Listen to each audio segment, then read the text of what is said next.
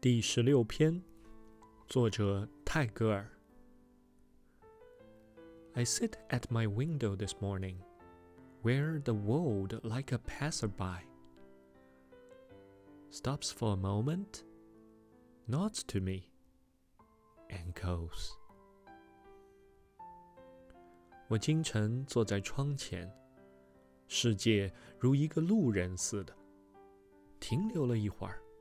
向我点点头，又走过去了。